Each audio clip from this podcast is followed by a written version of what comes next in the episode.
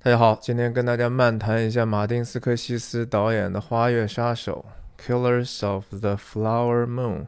我是赶了一个末班车，这个电影应该快下线了，但是电影院里还有场次。我说不管怎么样，马丁斯科西斯的电影是看一部少一部了，就去电影院支持一下。另外，这个电影也不可避免的会进入到明年的奥斯卡的角逐当中。那大家也知道，我有这样的一个传统，每年还是要把奥斯卡最佳影片的提名啊，大大致致的都是要点评一下的。今年也不例外，那提早就看了一下嘛。那也在这个时间节点哈，跟大家预祝新年快乐！二零二四年很快就到了，时间过得真快啊。我这个视频频道也差不多快三年时间了，感谢您陪伴陪伴我这样的一个絮絮叨叨的一个努力哈。呃，我阅读你们的评论留言啊，很多时候也会深深的被触动啊。有时候你们的给我的非常真诚的一些分享，是我做这个事情之前从来不曾想到的。也跟第一次来我这个频道的啊，自我介绍一下，我叫徐亮，我人在美国加州旧金山湾区，和大家通过电影和文化的话题，探究人生的意义，探究这个世界和我们内心的真相。希望你喜欢和订阅我的频道。分享的方式就是一镜到底不剪辑，所以说错或说的啰嗦的地方，请您见谅。那这部电影首先的观感哈，我确实是觉得有一点点太长了，三个小时半吧，差不多。那相当于很多电影，两个电影都看完了吗？甚至两个电影看完还有一些富裕哈。呃，这个电影首先是 Apple TV Plus 在后面有非常大的一个干预哈，他们肯定是出钱嘛。那金主嘛，这个人家又挺谦虚的，可能对这个影片最终的剪辑权也没有什么要求，那就是可能。对马丁斯科西斯也是蛮有信任的哈，这个也不是第一次了哈，像之前的其实爱尔兰人也是在川流网站上就已经开始去发布了，这是这个时代的新的一些变化，我也能够理解很多的题材呢，也许通过这样的一个 mini series，mini series 是短那种。聚集式的东西可能能够讲得更透吧，把很多的东西铺陈的更加的饱满，这是电视剧的优势啊。电视剧可以把很宏大的事情给你展现出来。可是呢，在电影院去观看就完完全全是另一种体验了，因为毕竟是你要去 commit 这样长的一个时间，这对很多人来说是非常困难的，三个半小时，而且中间。没有任何的上厕所的机会的话，也是不太可能哈。这是 actually 我还真的是中间还上了一次厕所，然后包括一直坐那么长时间，都是对我这个年纪的人来说还是蛮痛苦的，所以体验我相对来说不是那么好。我相信也许放在川流平台上，反正你自己掌握时间嘛，啊，你相对是容易一些的。可是我除了这个时长之外呢，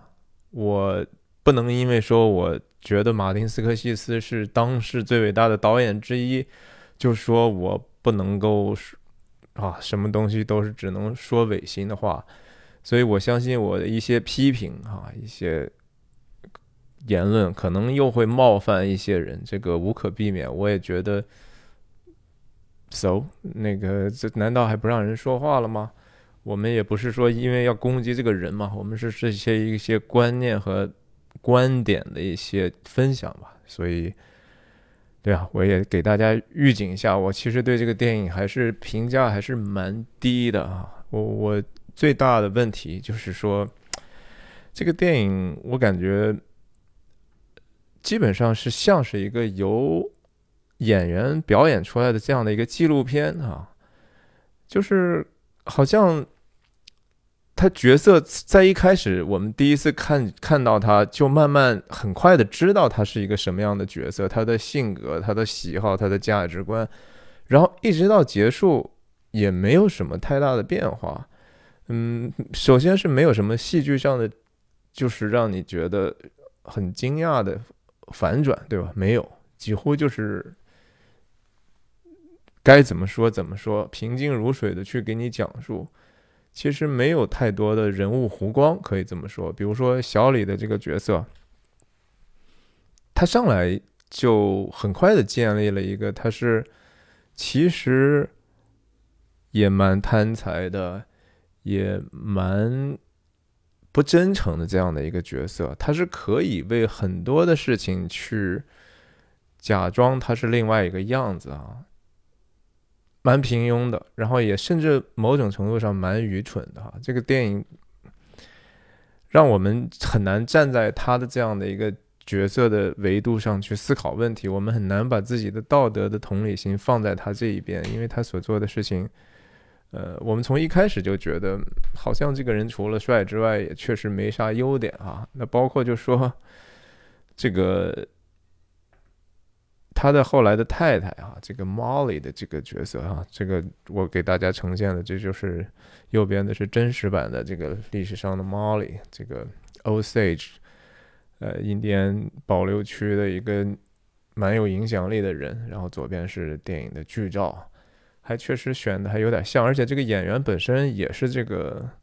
部族里头出来的。那这个女士也是啊，就是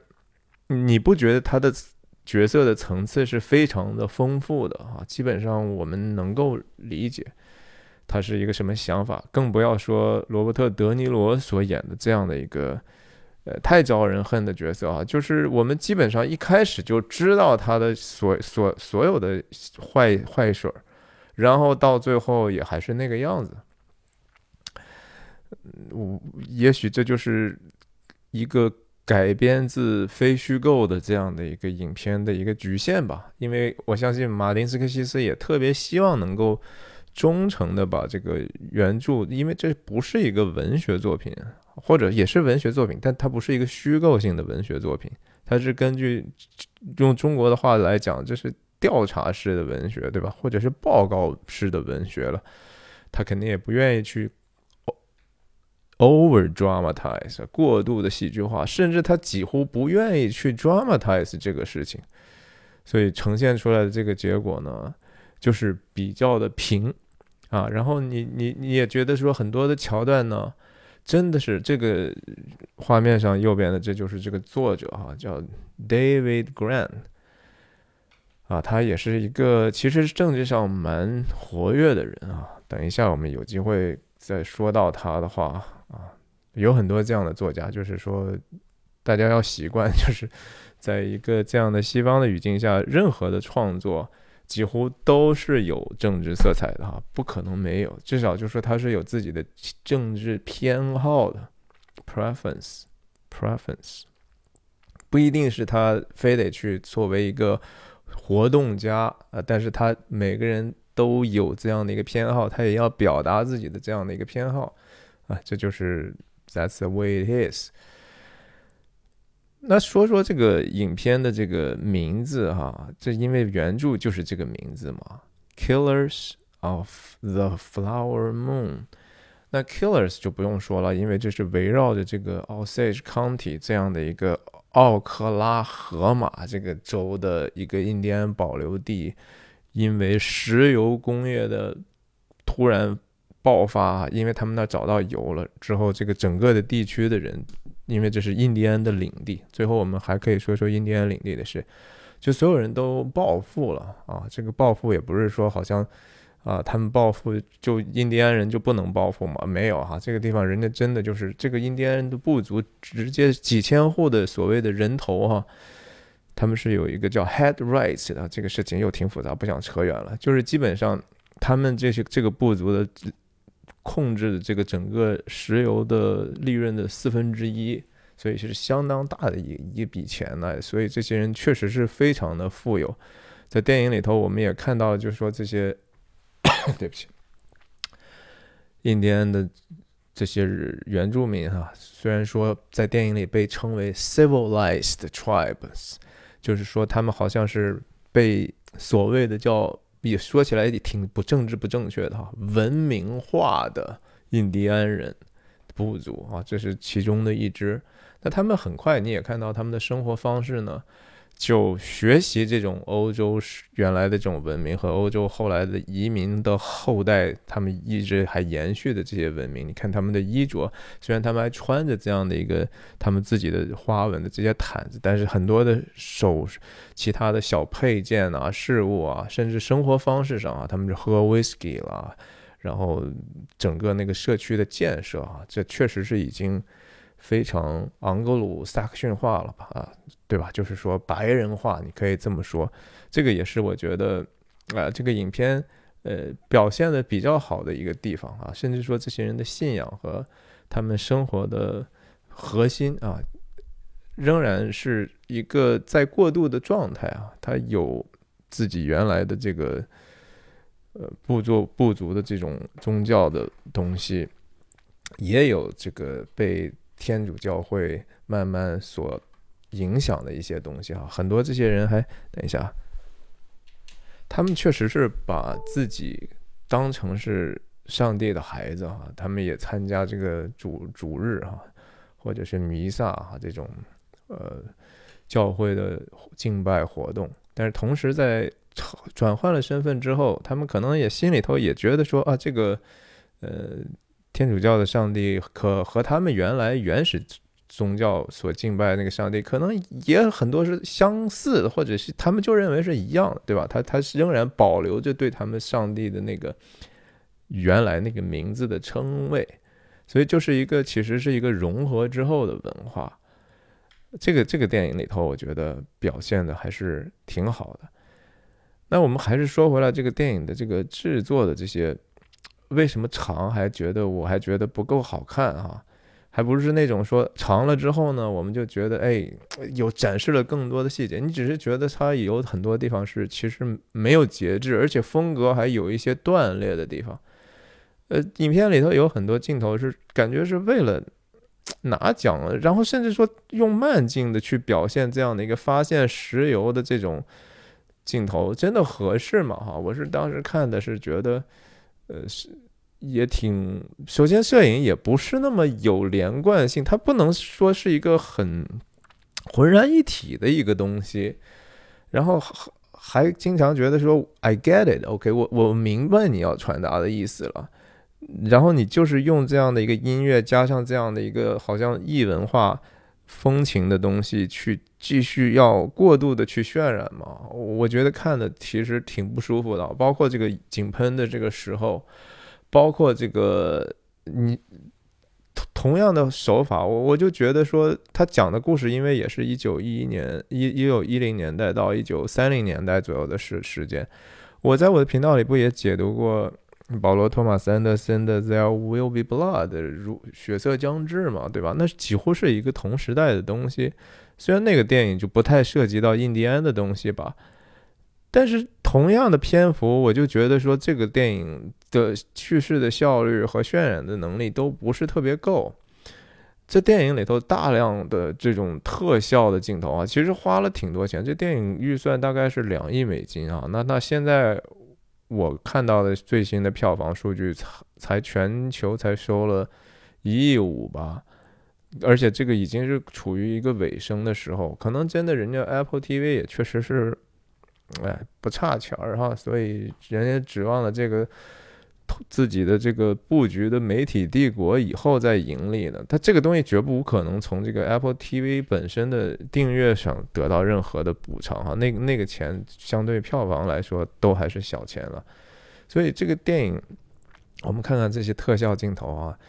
它特别特别的奢华的用了很多这种，这个其实不是真实的啊，它但是真实感很强，花了很多钱去做的后期的这些东西，你看这个包括这个。火车站啊，这个第一次小李刚来到这个地方，整个那个场景都是数码后期做的，但但是非常的冗长，就就是描述那个地方的风情和人多么多么的呃摩肩擦踵，因为这这地方突然之间成为一个 booming town 哈，就是经济一下子爆发之后啊，所有的白人都来去寻找机会，无论是说在这找个印第安的老婆也好，还是其他的各种各样的服务业也好。白人当然也有赤贫的白人了，对不对？白人还有奴隶呢，在历史上都一样的嘛。就是说，我不是很喜欢的，就是说现在美国这样的一个过度化的把一个问题直接简化成种族问题，这个我们也许等一下再说。就这一场戏，这个他们刚开始建立这个这个这个 Osage County 的这个地方，这这个叫 Fairfax 对吧？这 Fair Fair Fairfax 这个 actually 这个名字还真的在 There Will Be Blood 里头提过呢。那个当时的那个呃牧师对吧？就是 Paul 对吧？？Paul 说他要去几个城市，Bakersfield、Fairfax，我记得这都提到了，当时都是发现石油的地方嘛，呃，然后真的是挺无节制的。这个这个电影你看，然后这些什么草草草地里、大平原上的这些竖起来的油井啦，然后这个原来这个满地都是养的牛的这样的一个。pasture 啊，这叫什么绿草草地啊，墓地，那牛多的有一点点夸张了，就是觉得这个数码做的和实际经验不符。这个地方是你看的牛多，但是问题它地也大呀。这个这除非是现代型的这种，像加州五号公路旁边那种，就是完完全全是非人道的那种饲养方式，哪有说牛这么满的地方啊？然后这个原来这么一这样的一个。小这个 town 哈，这这叫什么？呃，村镇啊，在建成的时候，这样的一个主街的东西都是数码化做的，包括这些老爷车的这个，你看排了那么大一排，那后面都是像那个呃过去西部的这样的建筑也好，全都是花钱数码做的，然后辅导化。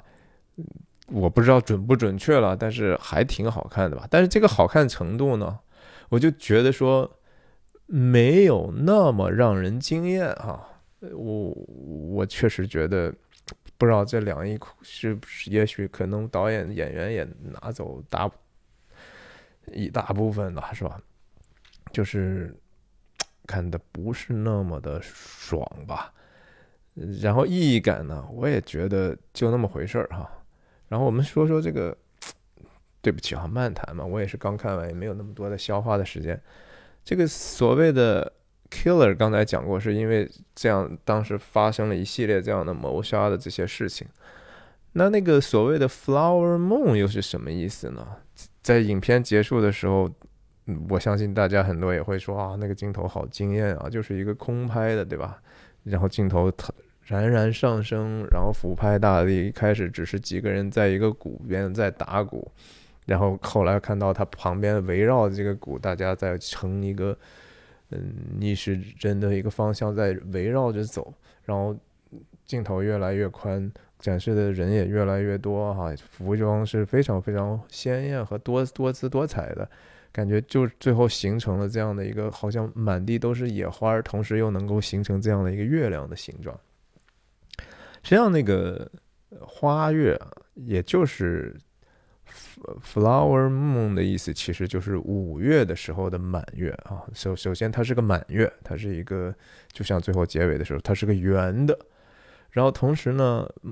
，flower 是因为就是说，首先五月那个雪月的机会很大哈，就是看到那个月月球上斑斑点点的。然后同时它很那个季节刚刚好，又是满地这个野花重生的时候，在电影里头也特别交代了一些这个。那个遍地野花那种美啊，当然这个词本身的来源是印第安文化，所以就是作者当时用了这样的一个名字。其实，在印第安的文化里头，月月月的名字可多了哈，什么野兔月了、牛奶月了，呃，什么还有什么我都忘记了。嗯，那小李呢？我觉得他的演技哈，就是说。可能这已经是他很努力的结果了，但是他就是并不是一个伟大的演员哈。我不是说他是个坏演员，但是真的他不算是那种特别优秀、特别优秀的演员，所以你感觉他的表演还是总是停留在这样的一个表面化的，喜怒哀乐都在脸上。也许他就是这样的一个形象吧。所以说他是演什么比较合适？他演这种比较就是。确实是比较坏、比较蠢的话，或者是比较 可能就比较浅薄的人啊，就比较到位。为什么？为什么昆汀塔伦蒂诺的《好莱坞往事》里头的小李，你就觉得嘿挺有意思的，对吧？马丁斯科西斯跟小李合作过多少次了？你都我都觉得说，无论是纽约黑帮也好，什么 Shutter Island 对吧？就那叫什么东西，禁闭岛还是？哎，太多了。就是《华尔街之狼》，包括《华尔街之狼》还稍微到位一点，因为那个角色的性格吧。但是昆汀用他就用的特别好，就是他就是显得那股劲儿哈，就是适合他作为一个演员再去演一个演员。哎，就就对了，因为可能他就这样，嗯，这个这个角色呢，确实也还比较适合他，因为这个角色就是挺自私、挺坏的，然后，嗯，总是有自己的小聪明吧，但是他也不能完全，呃，总是喜形于色的哈，就是他有一些情绪，他就是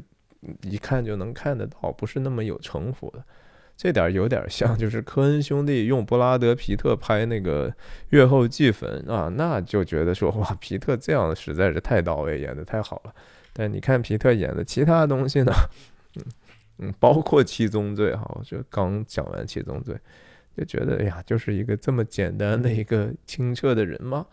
所以他们就和伟大的演员，你感觉总是还有一点点界限的哈。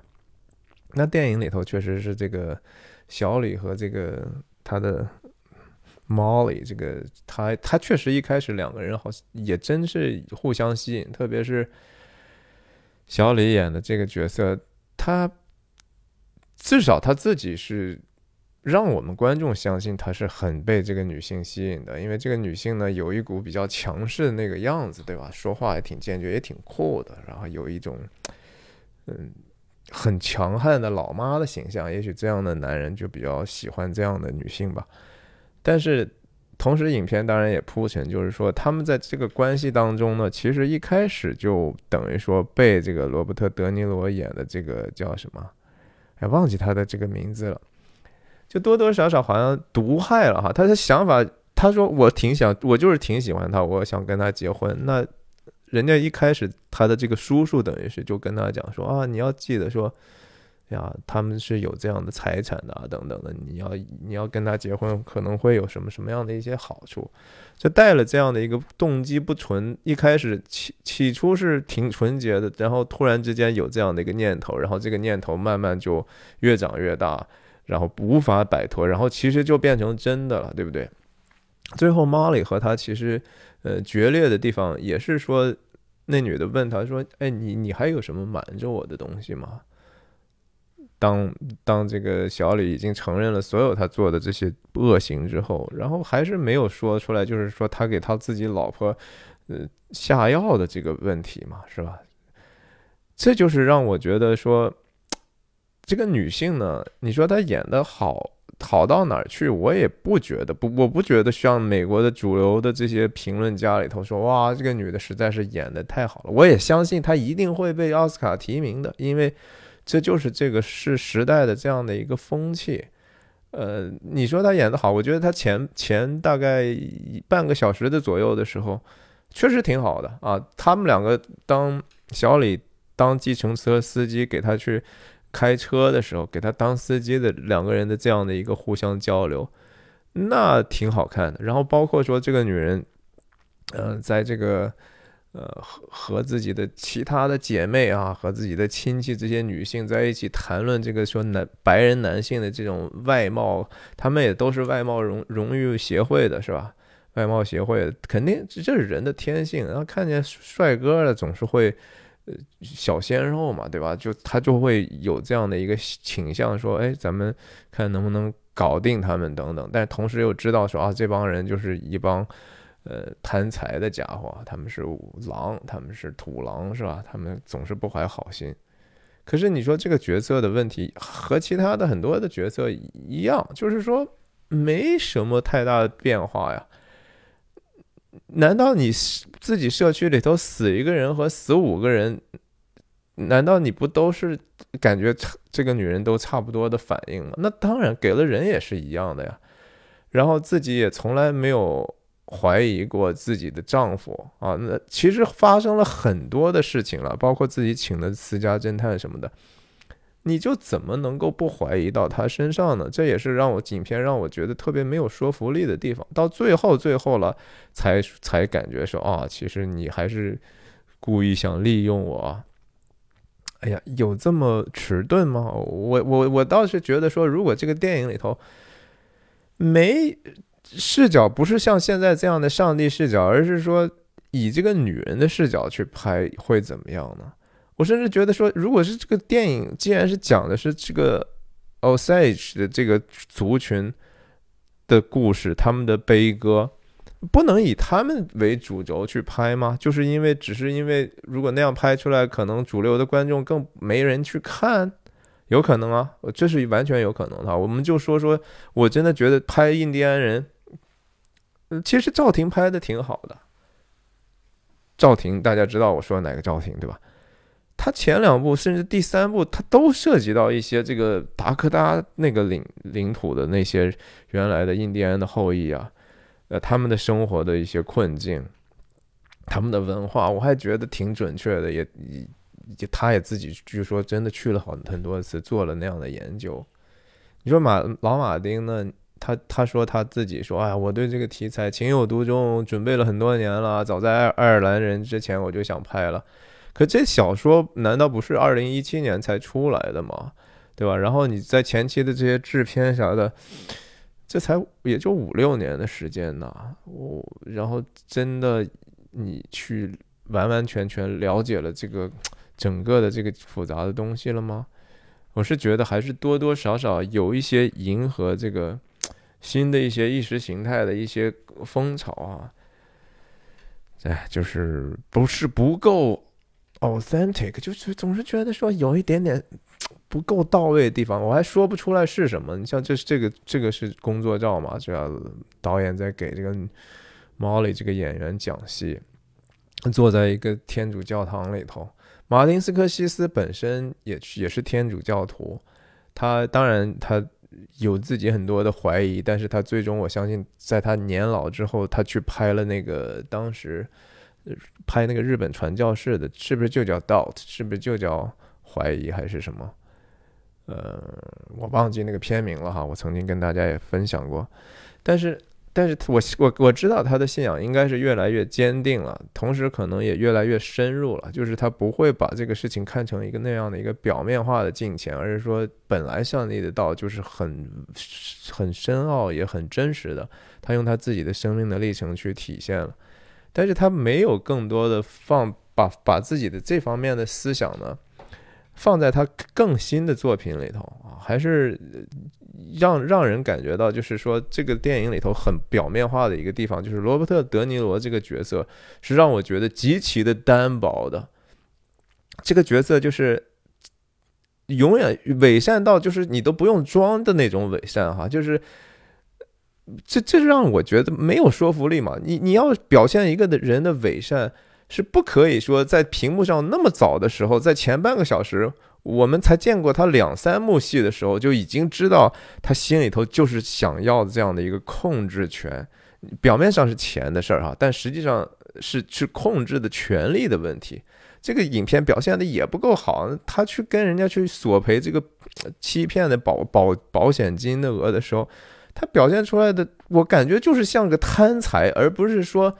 而不是说你怎么敢这样去不尊敬我的那种态度。那本来那场戏的意思是说，他的意思，我在这地方是土皇帝，你怎么敢这样跟我说话嘛？哎，但是那个地方就表现特别小气，就是。罗伯特·德尼罗的表演啊，我一其实并不是很喜欢这个人物，我真的很不喜欢德尼罗，可以说，特别是说他近年来近近七八年来哈，在政治上的一些各种各样的骚操作哈，我觉得实实在不是一个特别呃有有深度，然后也也不是特别有连贯性的这样的一个人。他他的这个表演就把那个人演的特别的小，特别的狭隘，你就觉得说啊，这地方的人这么愚昧吗？就没有人能够看出来他这样的把戏吗？这是这个电影我觉得很大很大的问题，就是他的批判是如此的浅肤浅啊。这个小李他叔叔这个罗伯特·德尼罗演的，满口的就经常都是上帝啊，怎么怎么样啊，主啊，怎么怎么样啊，然后。马上话题一转就可以说啊，你要记得哈，你一定要把他们的财产要弄到你自己名下。有这样操作的吗？就是说这个如此的不自然和和让人无法信服，而且如果你说他在电影里头，这个他是以一个所谓的给你们帮你们做 guardian 的哈，做监护人的这样的一个土皇帝，就是我要你们现在虽然富了呢，但是很多秩序啊，很多公益啊，很多这个公共的事务呢。哎，还是得通过我来做哈，包括就是说，这个你们这是领地嘛，印第安领地，你按道理很多的这种辖权、管辖权、治权是是属于本地的人民的。啊，他怎么就那么受当地的那个 council 的那种喜爱和信任？当他说没问题，我可以再多点钱，再捐一些钱去悬赏，去抓抓捉拿那些凶手，然后同时说，但是所有的事情首先要拿跟我联系哈，他非得去争取那个控制的那样的信息的一个源头的权利，然后那个整个的印第安的那个 council，council 这怎么翻呢？？whatever 吧，反正就是一帮呃他们当中的长老啊，他们当中德高望重的家族的头带头人，就那么说啊，没问题，我们都相信你，就不能稍微建立一点人的复杂性吗？把把印第安的这些人演的就就特别的，你你你，如果说这个坏人这么简单的坏的话，那就显得所谓的好人就那么的蠢了嘛，对不对？这就和说抗日神剧一样啊！你怎么这么愚蠢的敌人能够能够控制你那么长时间？你就八年都才打赢他吗？这不不合理啊，对不对？然后他把这个坏人简单化的过程呢，也就把这个所谓的原来这些人的悲剧呢，也就弱化了。我觉得就是说，只是显得说啊，这是一个纯纯善良、勤劳、勇敢的印第安同同胞呢。就被这些啊狡诈、贪婪、自私的白人给欺负了啊！这就是变成一个简化的历史。我就是非常非常不太喜欢这样的一个东西。我我我觉得这个地方好的地方，恰恰在于应该更多的渲染人的复杂性，对吧？我们看到就是说，当印第安人暴富之后，他们的生活方式其实遭到了一个巨大的冲击，对吧？他原来是这样的一个。自然型的这样的一个靠天吃饭、狩猎捕鱼，然后用皮革种植，对吧？它是一个一个现现前现代的这样的一个生活方式。然后呢，他富了之后，很快就是说大家各自买私人飞机，然后买车，对吧？然后我我自己听过的一个段子哈，不是段子，而是真实的，就是说有一些印第安人啊。不是说所有的啊，这个不能说以以偏概全，就是说有这样的案例，印第安人就是说他很有钱，然后他拿的这些钱很快就会挥霍光光的哈，他根本不会不懂得去去存储啊，去投资啊，而是就是享乐享乐，然后拼命的喝酒，拼命的 horing 哈，就是买春也好，赌博，然后买新车，买完新车之后开一开，这是比较早期的。开到没有油，扔在沙漠里头就不要了啊，就就就就就那样了，反正要不还挺麻烦。这些其实也是人的复杂性啊。在美国有三百五十多个这样的一个印第安的保留地哈。当人们就是说，印第安保留地是什么概念？就是这个地方不仅是说主主权是人家所属的土地，是属于这个 tribe 的印第安部落的地方。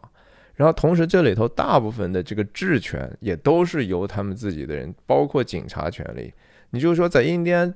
那些保留地里头，如果死一个人的话，不是轻轻易的就可以由这个所谓的联邦，首先州里头绝对没有过问的资格哈。比如说这个在奥克拉荷马，奥克拉荷马的州政府绝对没有任何的权利说你可以去干涉这个事情的。什么可以有一些干涉和协调呢？是联邦政府，联邦政府里里头专门有一个，就是印第安事务的一个这样的一个部门。他们也不是说直接管，而是说他们和美国的国会一起呢，就是说对印第安的这个自自治区保留地呢，曾经在历史上不断的去进行一些法律条文上的一些规范，这个规范不完全是为了掠夺哈。我觉得人们当人们说起来这个只是说，呃，很简单粗暴的一个历史观的话，我觉得那不是特别准确。就是说他还是希望说，那毕竟国会也是所谓的人民的力量了，对吧？那都是一个选区一个选区选上来的。他他就是希望说有一个更长长治久安的，然后同时大家都能接受的一种方式去治理，然后也对他们真的是有好处的。没有人希望自己的州里头有那么些，你想三百多个这样的保留地，除除以五十个州，那还每每个州还有七个呢，对吧？七个，对吧？对吧？你你不希望说你自己的邻居天天他们社区里头很悲惨，无论是贫穷也好，因为各种各样成瘾性的问题导致的，他他难道犯罪不会影响你的邻居吗？会啊！没有人希望他们就生活的悲惨的。你要大家要明白这个一点，这是常识哈。没有人希望自己的邻居是是做贼的，没有人希望天天就说把他们害惨惨的，让他们赶快自生自灭。那你就是对自己生活的一个不负责任。那更不要说是更更高。高的一个人和人的同理心的问题了，所以大家很努力的去，其实是有一些人帮助他们。这个电影里头，难道最后帮助他们解决问题的，难道不是刚刚要成立的这样的一个联邦调查局吗？难道不是由胡虽然说电影里头说胡佛本身没有提到啊，但是这个我看过这个作者的一个访谈，胡佛建建在 FBI 就其实据说不太愿意管这个。印第安保留地的事情，但是这个事情难道不是还是因为总统下来的一个压力，说你你们就得他们自己查不了这些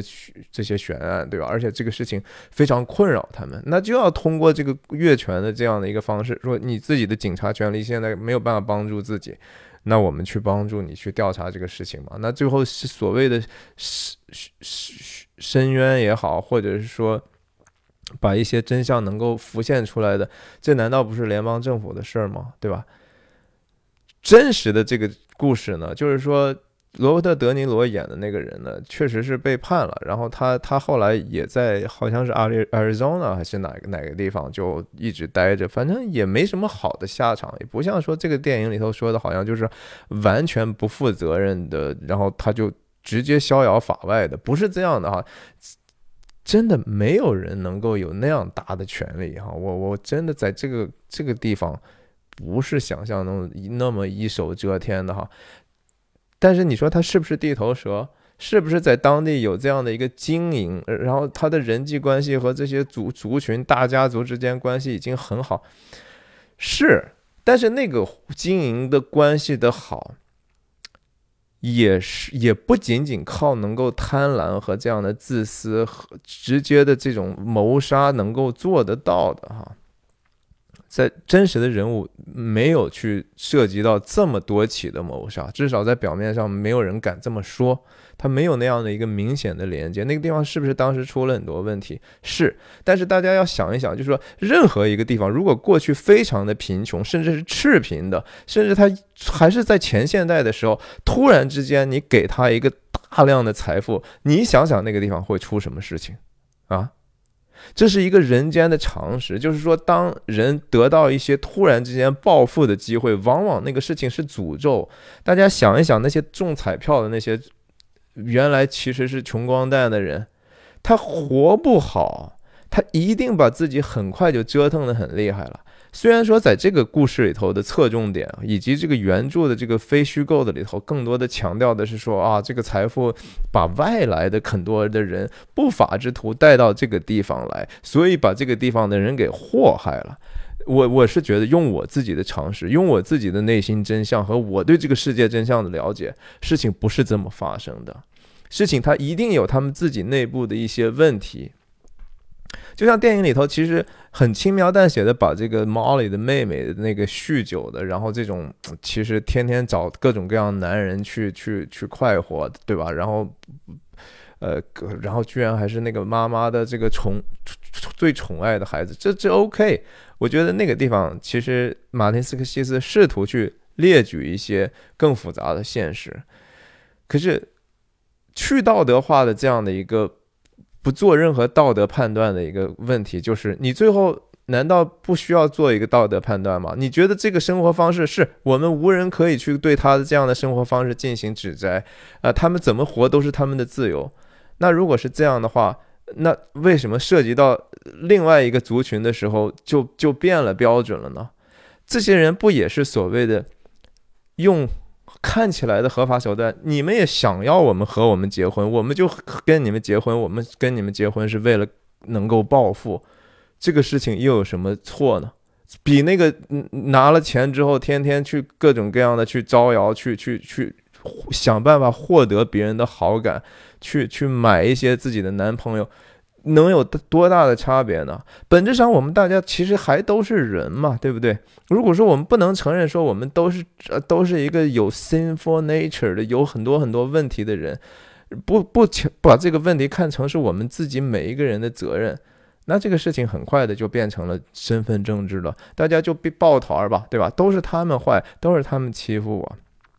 我是觉得事情不完全是这样的哈，我我真的真心的觉得，这样的一个简化的把这个矛盾变成是族群之间的毛毛病，嗯，你说这个打着一个所谓的为了更多的平等，为了更多的包容性、多样性而制造的一个新的一个分裂，这是我所不能够认同的这样的一个东西，嗯，当然，我这这个对我们个人的教训就是说。嗯，我们怎么去看待自己生活中有一些时候，呃，顺境的时候，甚至说，呃，特别格外幸运的时候，就真的要有所警惕了，是吧？这这个东西真的对我来说，对我的精神世界，对我的所谓的属灵的事情，也就是说，我怎么样去看待那个最最深的深真相的这样的一个态度，会不会有所腐蚀呢？我们知道有一句话叫“权力导致腐败”，绝对的权力导致绝对的腐败。Power corrupts, absolute power corrupts absolutely。我有时候在想这个事情啊，他这句话其实讲的是那个权力腐败，不是叫腐败，好像是带来我们当中讲的说，比如说社会上的腐败。交易中的、商业中的腐败、司法的腐败，而是它是针对一个个体讲的哈。这个话本来的意思是说，当你拥有了一个 power，还不只是权力哈，权力只是 power 中的一种，它也是能力，也是也也是一种权术，也是一种别人更愿意去为你服务的这样的一个一个存在，它是一个综合起来的一个 power。甚至魔法啊，甚至你的聪明、你的美貌，这都是你的所谓的 power 的集合。这样的 power 它 corrupts，不是说 corrupts 别人，而是 corrupts 自己。所以权力是，如果说非要用那个中文的翻译叫腐败的话，你腐败了自己了，其实是让自己变得就是更堕落的那个意思而已。权力导致堕落。绝绝对的权利导致绝对的堕落，你可以这么说，我倒觉得更合理。所以在这个故事里头，印第安的这些出来暴富的这些人，对吧？他们没有对自己有任何的腐蚀吗？啊，你要看到就是说，哦，好像人家还都挺好的，还特别懂事儿，然后错的都是在这些外来的人。我我觉得不真实。我觉得这个电影甚至有一点点过度的去表达了这样的一个他们的组织能力的这种，呃，他们开会那个样子，我都觉得不符合我的。我我就看那些原历史照片啊，我不觉得说他们穿的是那么的干干净净，然后做做做的整整齐齐，像影片结尾那样的一个美好的一个体现。那不是历史的真实，也许那个可以在今天重现。我也去过这样的一些城镇，他们有这样的活动。嗯，他那个活动当来的时候，比如说 Oregon 的那个叫什么呃 Pendleton，他附附近的这些部族就会来参加这个这个一个聚会，一个赛马的这种牛仔活动。他们会在那个地方扎那种 tipi 哈，就是呃印第安的那种帐篷，住个几天。嗯，是现在是因为生活，它真的是科技也好，文明的进步也好，很方便嘛。他们他们的这些服饰也确实是看起来更像是一种 fashion 了哈，更像是时装了。但这不是原来的样子呀。你我们就看一看原来那些东西，你你真的不觉得说是电影里头这样的？这是电影的一种美化。然后把把这个所谓的权势阶级，象征着贪婪的资本的人哈，就描述成这样的，呃，很很暗调的，然后也没有没有顶光，基本上就是每个人都隐藏在黑暗当中的一帮贪婪的人，衣冠禽兽是吧？这帮美国人，这帮搞石油的。这帮搞金融的，这帮搞政治的，这帮呃做法官的啊，他们全部都坑泄一气哈，全部都联合起来去坑害这些可怜无辜的这些人。哦，好吧，就是这就是非常符合某一些意识形态的论述啊。我我我确实是觉得人都是很 tribal 的，就是说你说白人是不是很 tribal 呢？他们会不会照顾自己身边比较近的人呢？从自己家开始，到自己家亲戚朋友，然后再到嗯看起来有点点像的文明上接近的人，他们会不会天然的有这样的一个比别人更近的关系？大家想清楚啊，这是人的本性，难道不是吗？难道我们不是这样的吗？我们一定也是这样的哈。那最后就是说，搞了半天啊，都是他们比较坏，然后印第安人就特别的慷慨。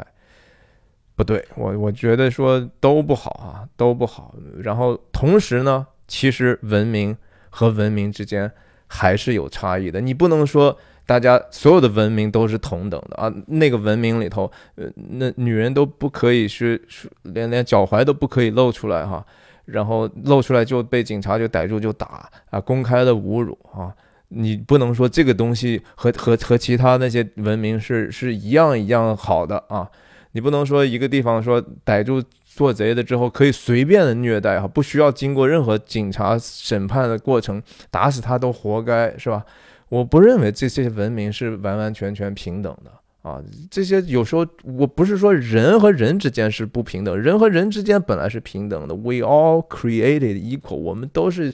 都是被造的时候就是平等的，可是我们不不一样的地方是说在于观念的不一样，我们的文明的不一样，我们的这个最基本的对一些真相的认知都不能够统 统一起来。就说我们能不能应该允许人，其实要知道说人活着的目的是为了追求自由、生命和和追求幸福的权利，这个我们都不能同意。啊，我们更多的时候看到一些文明，就是说，哎呀，我们要为了我们族群的伟大，然后屹立于什么之林，是吧？对吧？潜台词就是说，我们应该统治那些人呢，对不对？不能都是由他们来统治我，然后是这样的一种论述。你活着是为了这样而活，而不是为了个人的一个自由，不是为了一个个人的成长。不是为了能够享受这个本来在日光之下我们应该得到的这样的一个平安和喜乐。嗯，我觉得这个电影就是说技术上呀很长，然后很不好看哈，就是没有什么戏。表演的也不好，嗯，小李表演的本来就不太好啊。这个电影里头，虽然在他的水平上比较好，但也好不到哪儿去。罗伯特·德尼罗那个角色完完全全写的不好，然后我也不是很喜欢这演员。可能比较好看的还就是说那几个配角哈，像像这个印第安的小伙子啦，然后包括这个 Fraser 演的这个律师啦，是镜头不多嘛。还有那个其实很重要的这个叫 Plamon 吧。他当年演这个《犬之力》上的一个，嗯，那个比较比较隐忍的那个家伙，这个照片右边的这个，他还是保持着自己的那种特性哈，然后是挺有戏的吧，就是，嗯，然后最后说，其实说一说这个印第安的这个领地的问题吧，可能很多人不太清楚啊，我我。我去过一些这样的领地啊，当然有时候也没有进去很很深啊。然后，但是就是说，什么地方你能够早早的就知道呢？一般来说，有一些州，美国很多的州是不允许开设赌场的啊。嗯，但是在印第安的领地，他们是有这样的特权的，他们是可以随随便便开赌场。所以你知道吗？就是说，在那些不允许开赌场的州里头，如果这个州的立法层面说啊，我们要要不要把把赌赌博哈赌场这个公开化，就是合法化呢？谁反对的最最大呢？一定是这些印第安人哈，印第安人就觉得说你们剥夺了一个我们这样的一个特许经营的权利。但是其实当时他们有这样的一个特许经营权利啊，我觉得其实。一方面能给他们带来非常大的一些营收，因为他们这些地方有这样的特殊性呢，那游客就很爱去啊。然后这个赌博业本身呢，其实 margin 利润还是蛮高的，他们能够很容易的赚到很多的钱。然后这些就业呀什么的也都基本上解决了，把他们好像历史上因为就说一些屈辱性的不动性的，通过这样的方式去补偿给他。但是在我看起来，这个事情也可能是一个。并不是一个很大的祝福，甚至是一个相反的事情。用那个曾经不怀好意的英国人的说法，就说当阿就是在嗯阿阿拉伯半岛当时发现石油的时候啊，有一个英国的知识分子哈，就就跟大家说说啊，这个事情其实是发现了之后，他们就完蛋了哈。他们的文明就会因此受到很大的影响，人们就很可能他们的这个进取心就会非常的受到一个压抑，这是有可能的啊！我觉得说印第安人这个这样得到了这样的一个当时的政策上的利好呢，未必对他们的下一代、下下一代、下下下一代，甚至他们的整个的文化是有好处的。当然，这是一个整体上的模糊的论述，就是说。说到底，我们个体作为个体呢，我们太容易受到各种各样的诱惑，而且我们都有这样的一种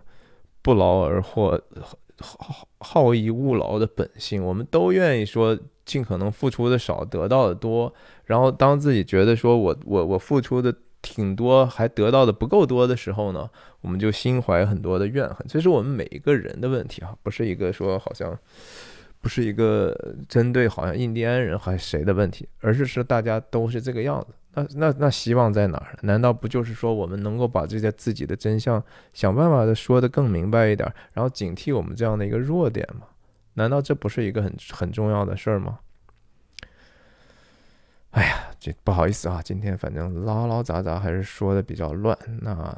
总体来讲。不推荐这个电影，即使是我觉得通过川流去看三个半小时也够累的。当然，你的自由，然后也希望你来去把自己的想法留下来。嗯，就这样，感感谢你啊，然后也再次祝新年快乐，再见。